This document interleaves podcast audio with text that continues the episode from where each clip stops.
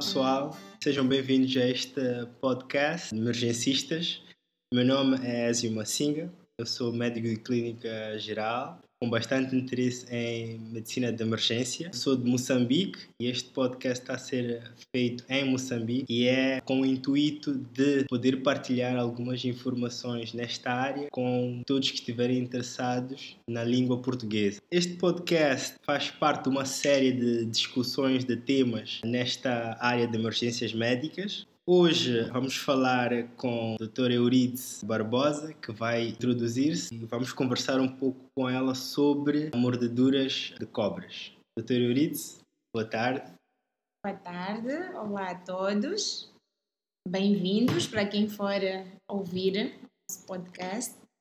Eu sou Euridice Barbosa, como o Dr. Ezio havia dito, sou médica moçambicana de clínica geral, que também estou sim, a iniciar a residência em emergências médicas. O tema, como já dissemos, é mordedura de cobras, mais enfocado aqui para Moçambique. Então vou começar com uma pergunta muito básica. Temos cobras venenosas em Moçambique?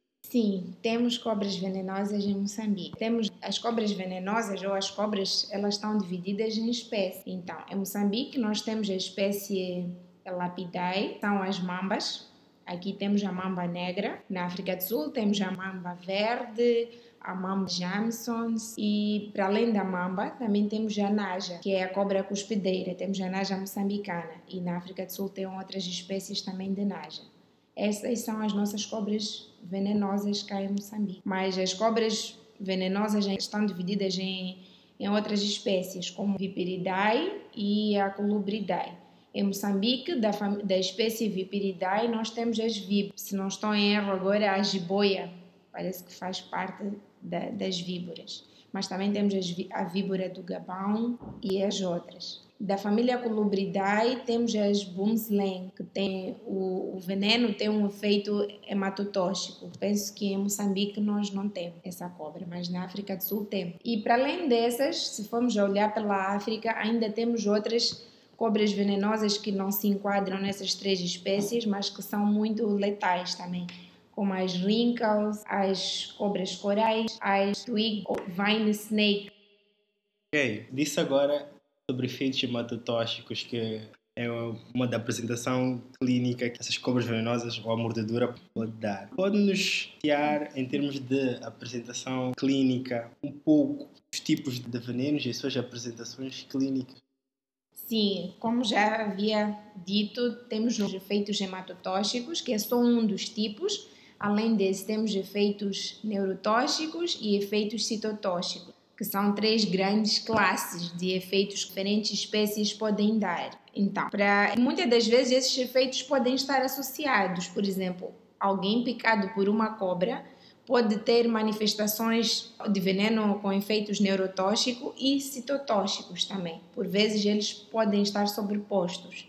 Mas falando do veneno neurotóxico, um efeito que pode ocorrer em 12 horas após a picada, que pode ter uma dor local, marcada ou não, com um inchaço que pode ser leve ou progressivo e algumas alterações como paralisia, que também é progressiva. Decorrendo algumas horas, o paciente pode ter eh, sintomas como náuseas, vômito, a salivação, também pode ter, por causa da paralisia, que o próprio veneno já diz o nome, o neurotóxico, que afeta os neurônios pré-sinápticos e pós-sinápticos, pode ter também dificuldade em abrir os olhos, que é a ptose, pode ter afecção nos nervos, que começa com perda sensorial, motora, até os sintomas mais graves que podem chamar a atenção, que é até a paralisia dos músculos respiratórios, a paragem respiratória. E para além deste, temos também o efeito citotóxico, que pode ser de um inchaço leve até marcado do membro ou a área em que a cobra mordeu. Também o inchaço aparece entre 10 a 30 minutos após a picada da cobra. Inchaço, vermelhidão, com ou sem sintomas sistêmicos, vômito, salivação, entre outros.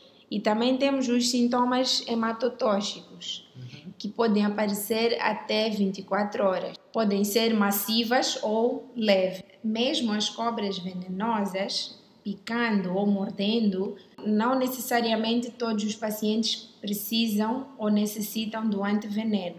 Isso por quê? Porque existem vários fatores que podem contribuir para essa injeção do, do veneno, que é o ponto 1, um, que variam de picada para picada. Ponto 2. Existem algumas picadas que não são venenosas. O paciente não está envenenado mesmo sendo picado pela cobra venenosa. Os fatores que vão influenciar são a idade da cobra, a época do ano, o tamanho, o comprimento da própria cobra e os fatores também ligados aos próprios músculos constritores que fazem a injeção do, do, do, veneno. Realmente existem casos de picadas por mamba, por exemplo, que a pessoa sobrevive sem nenhum antiveneno e nós ficamos a dizer, mas não, porque fez aquele ou outro tratamento tradicional é que melhorou, mas não é verdade. É que pode acontecer por causa do. Provavelmente naquela picada não houve nenhuma injeção do veneno. Então, os primeiros socorros nos primeiros cinco minutos, como dissemos, né, em emergências, primeiro seria transportar a vítima para um hospital ou um local adequado e pedir ajuda, comunicar ao hospital local, os médicos. Remover as roupas apertadas que o paciente possa ter, se mordeu no dedo, remover os anéis, ou no braço os braceletes, bandas, sapatos, tudo que for apertado na área afetada e imobilizar o mais possível o paciente e a área afetada. Evitar qualquer tipo de tratamento tradicional, seja sucção do veneno, seja incisões ou excisões da área afetada, seja administração de componentes químicos, petróleo, raízes, qualquer coisa que seja medicamento tradicional, temos que evitar, porque não está provado nenhum benefício com essas práticas. Não usar o torniquete nunca, porque pode levar ao desenvolvimento de uma isquemia e gangrena do próprio membro. Então não podemos usar, porque nós do momento não vamos saber qual é a cobra que mordeu, se tem efeito neurotóxico, citotóxico ou hematotóxico. Se usarmos o torniquete, corremos risco de fazer isquemia e gangrena. E depois disso, de tomar essas precauções, a chegada ao serviço de emergência, temos que garantir logo o ABC, que é o suporte das vias aéreas, respiração e circulação. Então, logo ver se há necessidade ou não de oxigênio, um acesso intravenoso, se o doente estiver inconsciente e sem movimentos respiratórios visíveis, imediatamente consideramos a hipótese de intubar e enquanto isso temos o acesso intravenoso, temos que começar a dar fluidos. E um antiveneno. Pela descrição dos familiares ou do doente, se ele nos descreve pelas características das, da cobra, se é uma cobra que tem uma cabeça mais ou menos grande, com presas articuladas inoculadas e um buraco entre o olho e o nariz, nós podemos pensar logo numa cobra venenosa. Então, como sabemos que na nossa área as cobras venenosas são mais da família Elapidae e, e Viperidae. Se tivermos um antiveneno polivalente, logo vamos dar o doente imediatamente, enquanto estamos a dar o suporte respiratório e das vias aéreas. Isso seria os cuidados primários imediatos e que vão fazer diferença, que possam salvar o doente. E como identificar quem necessita ou não de antiveneno? Para isso, nós temos critérios para usar o antiveneno, temos indicações. Primeiro é a neurotoxicidade. Temos que ver se o doente a paralisia respiratória, sintomas de tosse, um pouco de inconsciência ou estupor, um pouco sonolento, salivação, esses sintomas que indicam que tem neurotoxicidade. Também parâmetros na contagem sanguínea. Por exemplo, se tem uma hemorragia sistêmica, os parâmetros nos exames, no hemograma, nos fatores de coagulação que estão anormais, então indica-nos que é um caso para usar o antiveneno. Se o inchaço é rápido e extenso. Ok. E visto que a descrição da cobra é importante para termos uma ideia esperar, é importante ou é realmente necessário que, se possível, se traga a cobra também? Bem, se possível, é importante sim identificar a espécie. Se o paciente consegue descrever ou a família ou quem estiver por perto consegue descrever. Mas se caso não consigam, os, os familiares não devem voltar ao local para ir procurar a cobra para trazer ao hospital. Isso realmente é muito arriscado. Se no momento da mordida alguém consegue e também não, nunca vamos parar o tratamento ou ficar à espera das características da cobra para fazermos o tratamento. O importante é avaliar o quadro clínico do paciente. Então, o mais importante, na verdade, é o quadro clínico do paciente e devemos nos cingir mais nessa abordagem. Então, e se nós não tivermos o antiveneno? Temos alguma outra opção? Sim, se não tivermos o antiveneno, temos sim opção. Por exemplo, temos sintomas neurotóxicos. Podemos usar a atropina ou neostigmina para efeitos neurotóxicos. O que mais faz diferença para os efeitos neurotóxicos é o suporte respiratório, por causa da paralisia que vai acontecer. E, muito bem, em relação à administração de veneno, pode-se administrar veneno intramuscular ou qualquer outra via? De princípio, não, porque o antiveneno nós administramos, mas diluindo num soro, que pode ser o soro fisiológico ou o latato de ringe. Então, é uma infusão que é diluída e tem de correr em 30 minutos. Então, não pode ser uma administração direta intramuscular. E a quantidade do veneno, porque nós temos que administrar entre 6 a 10 milimoles. Então, a quantidade vai depender da própria gravidade do paciente. Perfeito, doutora. Então, na administração do antiveneno, existe alguma diferença ou alguma consideração que temos de levar em conta quando se trata de adultos e quando se trata de crianças? Não. Na administração do antiveneno não há nenhuma diferença entre adultos e crianças, porque na verdade o antiveneno tem que neutralizar a quantidade de veneno que entrou no organismo. E a cobra, quando ela morde e injeta o veneno, ela injeta a quantidade de veneno que ela conseguir injetar. Ela não faz diferença se esse é uma criança ou um adulto. O veneno só entra. Então, por isso que no tratamento nós temos que ter isso em consideração. Não existe dose pediátrica. Temos de administrar a mesma dose em adultos e crianças, dependendo da gravidade, entre 6 a 10 milimoles diluídos em 200 ml de soro fisiológico ou latato de ringe.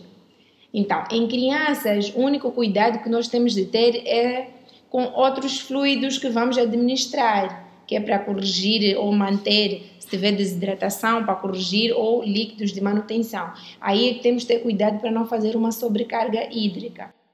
Muito bem, doutora. Já abordamos o paciente. Quanto tempo é que temos de manter o paciente em observação se ele ou ela não apresentar sinais de envenenamento? Bem, se o paciente não apresenta sinais de envenenamento, temos de mantê-lo pelo menos até 24 horas, entre 12 a 24 horas, porque como havia explicado antes, os efeitos hematotóxicos, por vezes, eles demoram, levam até 24 horas para aparecer. Então, pode ser que esse paciente possa desenvolver esses efeitos. Então, para melhor garantir a segurança do próprio doente, temos de mantê-lo até no mínimo 24 horas em observação. Então, para os pacientes que não têm sintomas, aparentemente, nós temos de manter em observação direta, porque eles podem desenvolver sintomas tanto neurotóxicos assim como hematotóxicos.